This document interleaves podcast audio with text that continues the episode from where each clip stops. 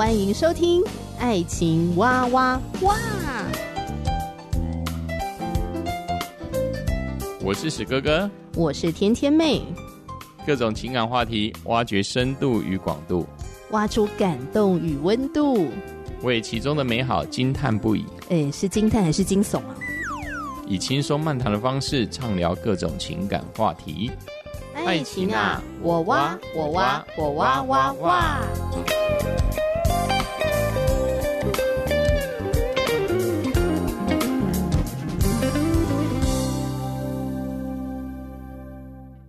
我是史哥哥，我是天天妹。Hello，亲爱的听众朋友，欢迎再次来到我们的节目。嗯、那我们今天呢，要继续来聊相亲真人秀《盲婚试爱》。你光是看这个名字呢，盲嘛，你可以说盲目的盲，或者说遮着眼睛瞎子恋爱，也可以这样的解释吧。他已经破题了。对，在看不到对方的情况之下。嗯你如何决定他是你可以共度一生的人呢？哦，你只能够透过谈话。所以这个真人秀的特别之处就是，你在十天的期限之内要决定好共度一生的人，然后呢，在一个月之内完成婚礼。嗯、那约会方式很特别，是在看不到对方的状态下进行的。嗯、由节目组打造了好几个聊天包厢，两两相对，叫做爱巢。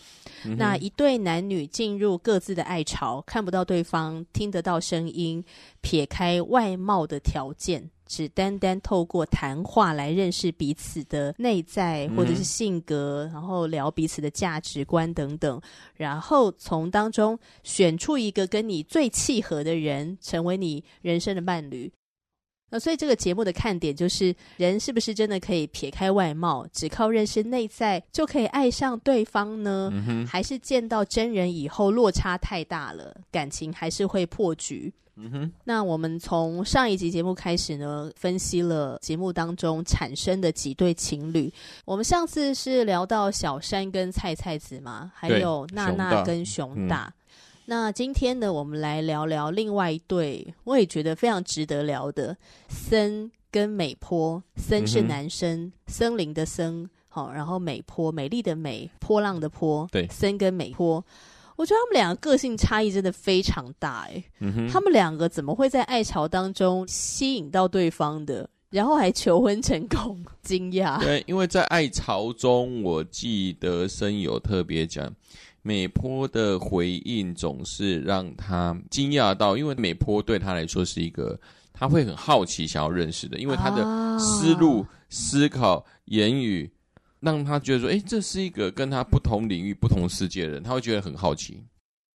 他这种中规中矩，而且在他的他自己有在那个艾草有特别讲说，他是一个在求学生涯中是呃被严厉的父母亲对待跟要求的人啊，对对，所以他他想要去突破框架框架。而美坡好像他是一个很跳脱的人，对，很跳脱的人，在这当中可能会觉得有点自由的感觉吧。然后每次美坡回答的内容或是问的问题，都会让森觉得出其不意，对对对对，想象不到，就是不按牌理出牌啦。哦，对，所以就是这一点让森感觉到很新鲜吧。就美坡不是他过去遇过的女性，超出了那些范围。是。而且我觉得美波个性非常的鲜明，然后说话非常的直接。是的，节目组采访美波嘛，美波提到他自己的谈话方式，他还说：“我就是一个个性超直接的人啊，我觉得有话就要说出来。嗯”嗯，但是他也承认他自己说话太直接，常常会伤害到他身边的家人或朋友。是，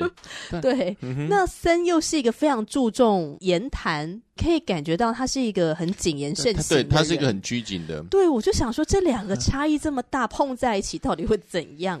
应该是说，刚开始他们好像在爱巢里面有特别讲，因为他们都是韩裔的日本人吧？哦，对对对，韩国裔的日本人，啊、因为韩国裔日本人在日本当中，他是属于比较少数的群体嘛，因为只有在五十万左右嘛，所以大概是这个这个共同点，共同点拉近了彼此的距离。对对对，因为他们是有共同的一个背景之下吧。嗯那节目当中，美波呈现出自己的独立而且很有个性的那一面。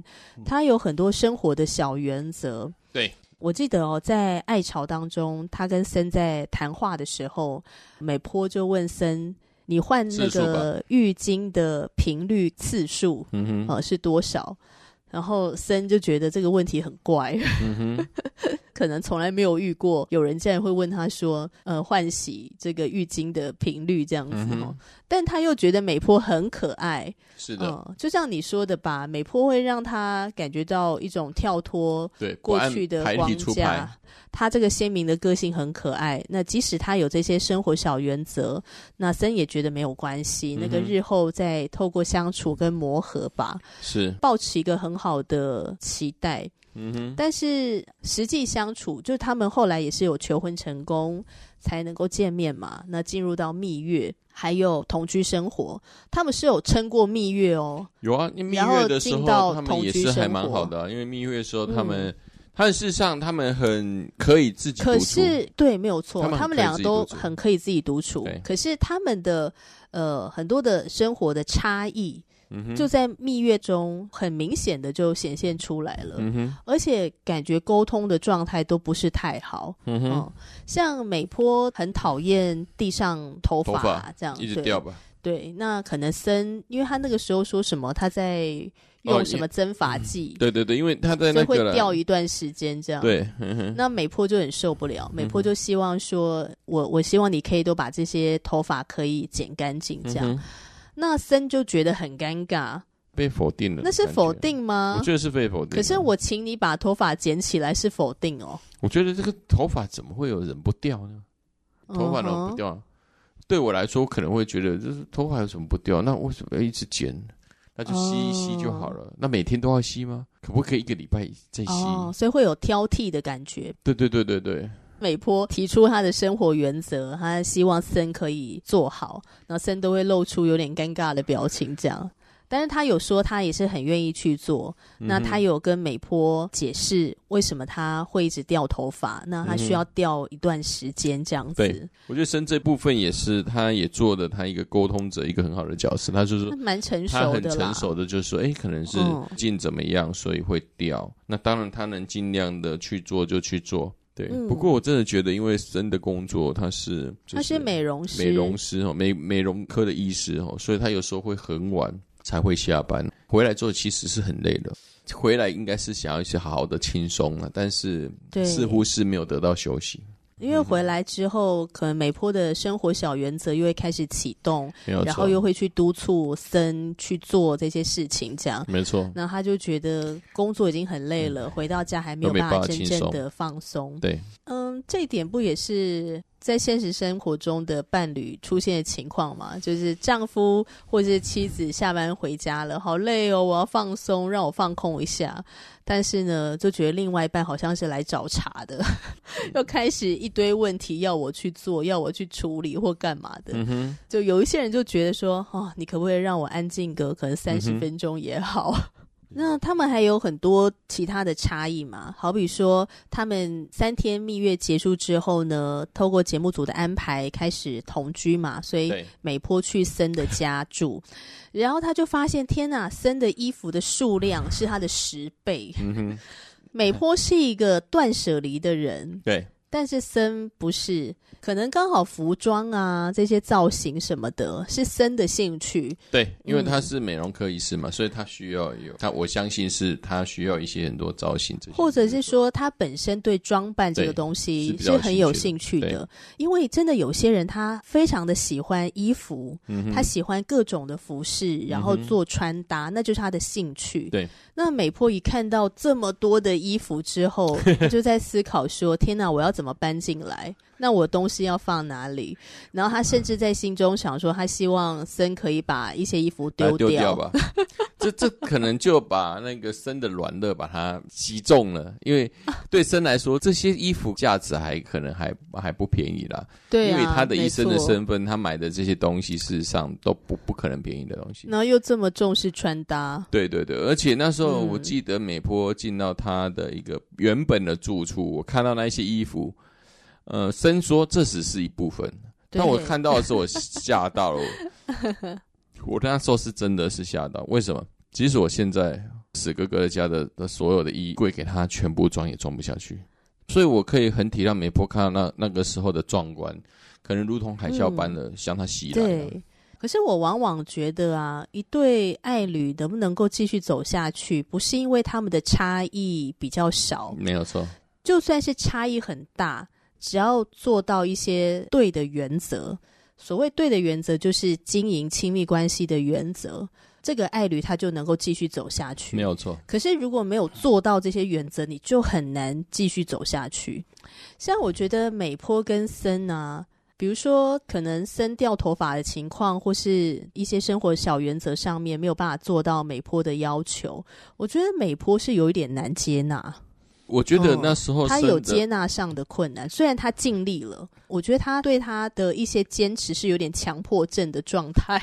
我相信他们，因为他们在相处过程好像有几次沟通了。对那当然，美波看似是有有听进去说生的请求，嗯、但事实上，我觉得那个是听进去请求会变成有的人会变成压抑自己。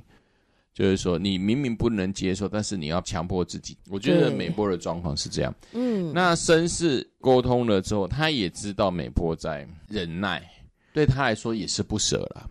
嗯，对。当然，我刚才很赞同刚才天天妹所说的，并不是个性不合，所以就不能在一起，或是生活差异。真的，真的，因为我跟天天妹是许许多多的做法也是差别很大的啦。可能每一个人的习惯就不一样，像我每天都要记，我每天记什么东西，全部都要记得很清楚。我跟你讲，我那时候最害怕的是，我担心你是一个不爱干净、不爱整洁的人。嗯，因为结婚前，我们整个小组去你的租屋处做客嘛。然后，没错，其中有一个弟兄就跟我说，我们去之前呢，他陪着你打扫了那个，把很多垃圾清掉啊，把它弄得整洁啊。然后，所以他就有跟我讲说，真的很多灰尘，所以这点你自己要想清楚。嗯、我那时候很害怕这一点，但是哎，幸好婚后我发现。哦，也没有哎，你也是会愿意做打扫的，对，嗯、而且我们也可以做一些家事上的分配，这样就是我们可以沟通这个事情，然后它是可以调整的。美坡跟森他们差异很大，可是他们要调整的幅度，我觉得那个空间弹性有一点小。对，嗯，美坡的空间有一点小，森也是有点困难。他已经很习惯他的生活方式了，嗯、他要改变成像美坡讲话那么直接，或者是要过断舍离的生活，或者是要非常整洁，要去配合美坡吗？森也很困难做到，对，就会很难继续走下去。嗯还有一点哦，最让森感到受伤的地方是，森有提到他自己的梦想，但是我有点忘记他梦想是什么啦。哦，到国外去那个，好像类似是义诊吧？那、嗯啊、你还记不记得美波听到他的梦想之后，美波的反应是什么？好像这部分有点 OK。美波的回应就是觉得森不切实际。嗯哼，那森就觉得很受伤，直接被泼冷水。对对对，因为我是在跟你分享我的梦想啊，嗯，嗯。然后你就立刻给我泼冷水了。嗯哼，嗯，那站在美波立场，他觉得我没有故意泼你冷水，我只是讲出可能客观事实，嗯哼，或是讲出我的分析或我的想法。他不知道自己在泼冷水。嗯哼，嗯，觉得这点也是沟通上的差异。是，就是森其实他不太能接受美坡的沟通方式。嗯哼，然后美坡会觉得森也太玻璃心了吧？嗯哼，就会有这个问题。然后还有呢，他们两个人在表达爱的方式也差很多。就美波其实是很喜欢森的，所以他为什么会愿意就是压抑住自己对很多事情的那种坚持？嗯、因为他喜欢森，他希望这个感情可以继续。对，对，可是他又不擅长表达他的爱意。嗯哼，就他讲话的方式又让森很受伤嘛。受伤，对。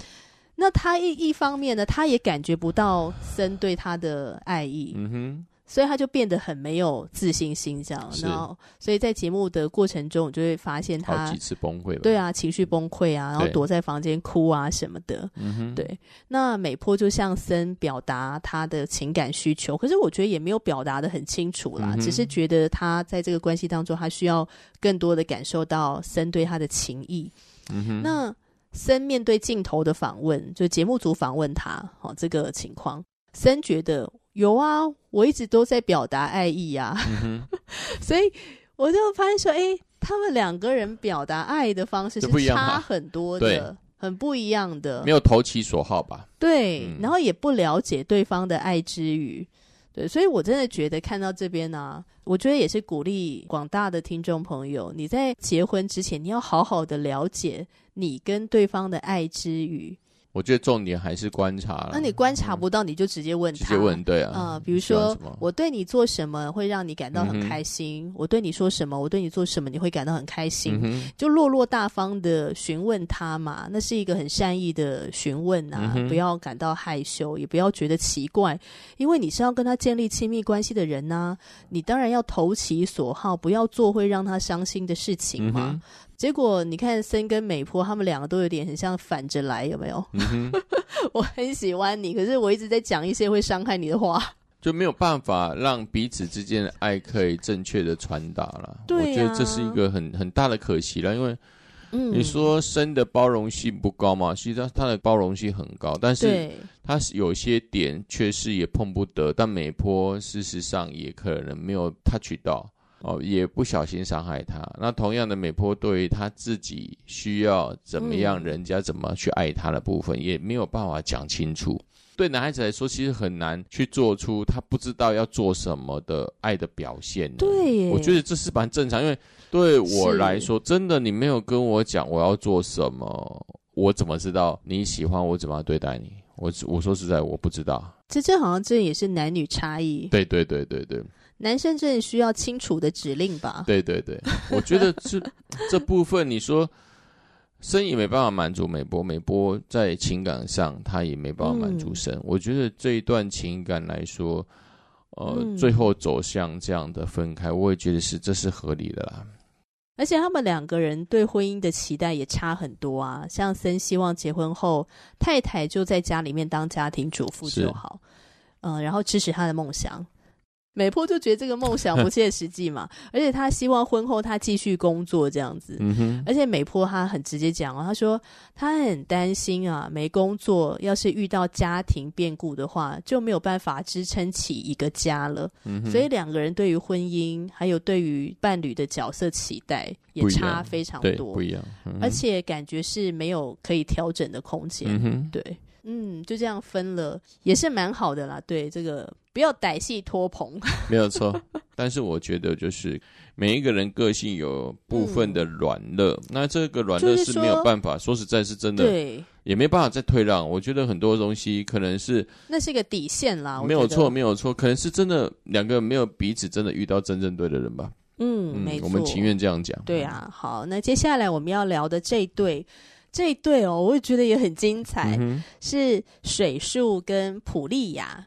水树呢，一刚开始的人设是餐厅的老板，对。普利亚呢，她是一个创业家，热、在工作的一个女性。普利亚呢，她有留过学，嗯哼，她看起来好像混血儿哦。对，那是印度，印度。OK，嗯，嗯，然后外语能力非常强，嗯哼，而且她整个在节目当中的形象啊，我真的特别喜欢她，诶。他整个人的形象给我感觉特别好，就是他在镜头前哦，从他的呃言谈、他的行为，还有他整个的这个外貌哦长相，嗯、那你可以看出她是一个很有深度、很有自己想法的新时代女性。嗯哼，那他刚开始呢是被另外一个男嘉宾叫做航的男嘉宾吸引，对，那后来航呢跟另外一个女性确定关系了。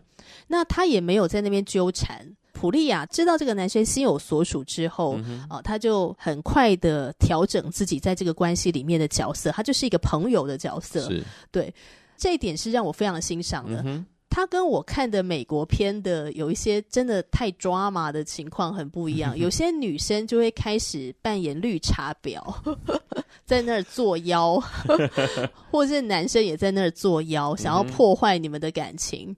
跟其他男嘉宾或其他的女嘉宾故意放一些烟雾弹，嗯、想要扰乱你们这样子哦。我觉得这个很不好的一个第三者形象。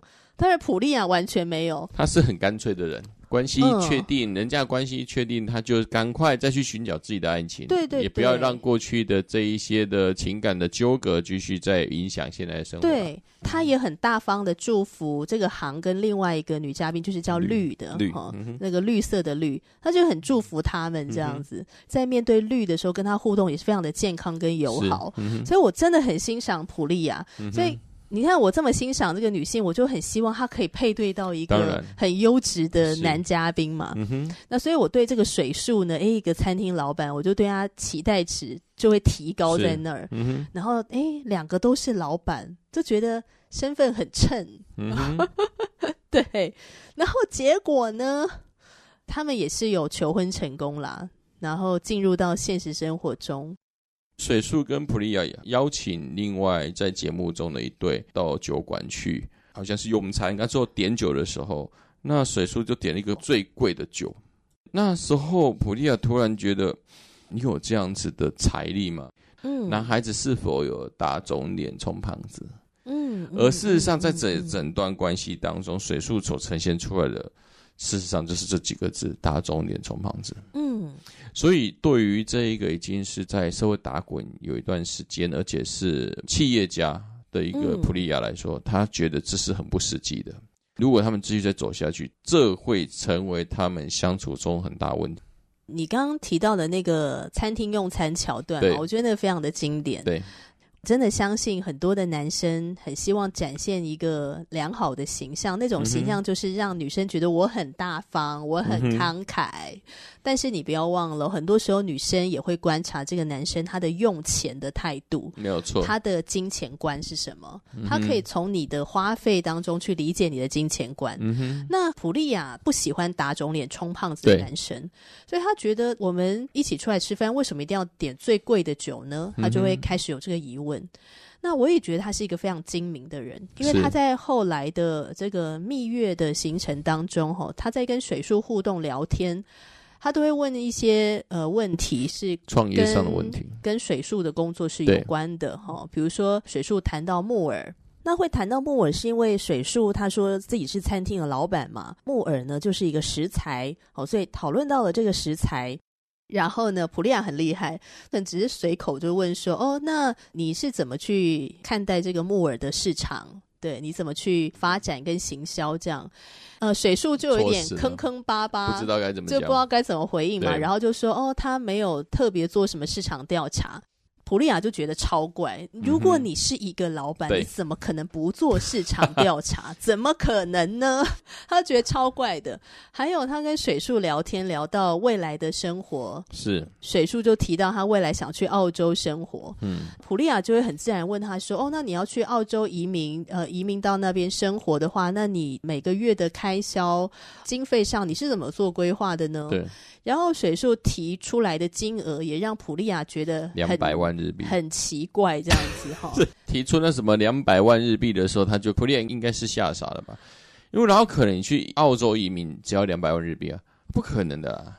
嗯，因为你要投资移民，因为很多东西你要去澳洲专业移民或是投资移民，这些你的资本不是两百万日币可以可以去嗯哼去成就什么了。因为他是如果他是真的是创业家，应该金额应该不可能就突然冒出这个数字。嗯、而且普利亚有问水树说：“那你怎么去达成这些目标的时候？”重点是水树他也真的扯不下去了，乱他就是在乱扯了。我觉得就是好像心虚了。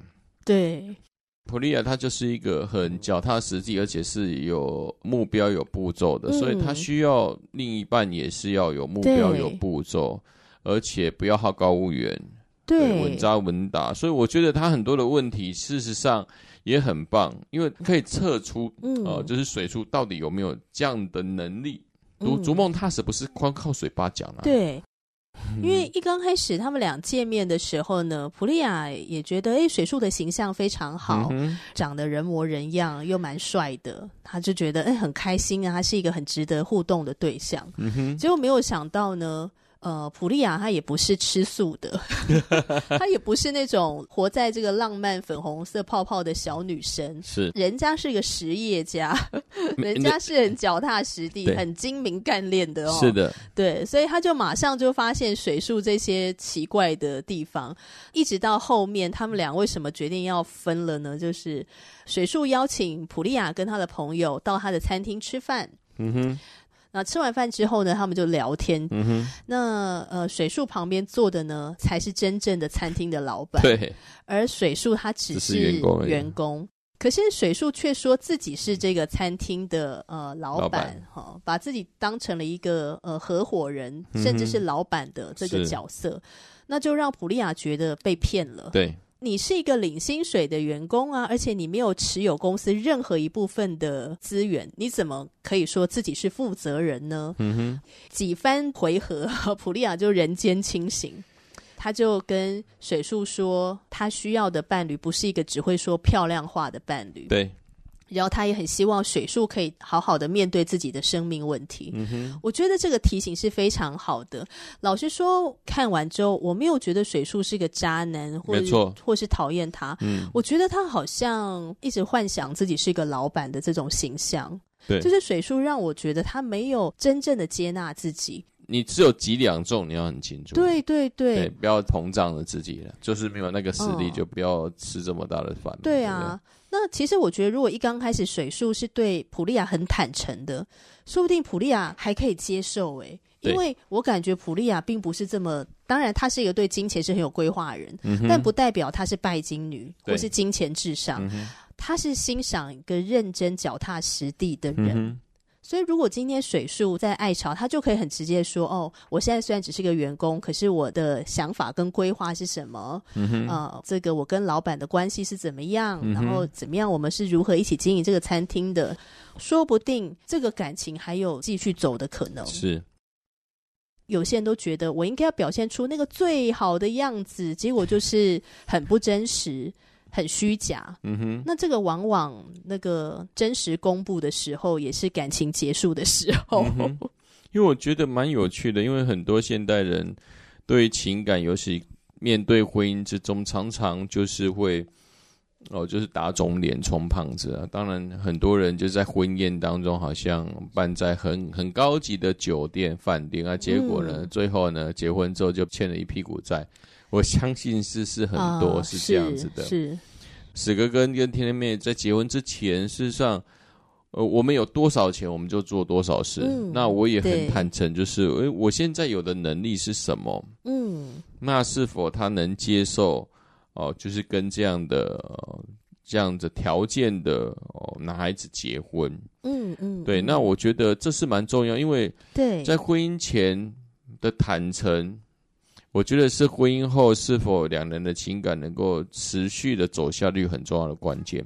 嗯，因为只有婚前很坦诚彼此之间的状况，我们会对彼此之间的了解才会更深入，因为我们没有隐隐藏任何任何秘密给对方，不让他知道。嗯，真的。对，所以我觉得这是一个很大的保障，尤其是在信仰里面，我觉得重要就是真诚。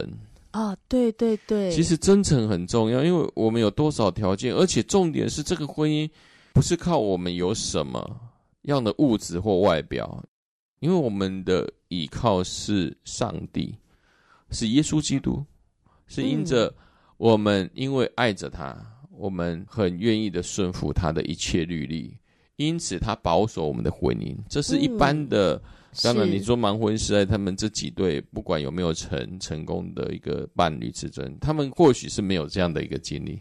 嗯，但是呢，我可以说，在这个基督婚姻里面，只要与真诚，还有依靠神，嗯，很多困难，好像钱财的问题，或是其他任何问题，都能迎刃而解。嗯，好，今天呢就是继续聊了《盲婚试爱》这个相亲真人秀，不知道你听完之后有什么样的想法呢？欢迎留言给我们哦，很期待收到你的任何回应。我是天天妹，我是哥哥，下集节目继续聊啦，拜拜，拜拜。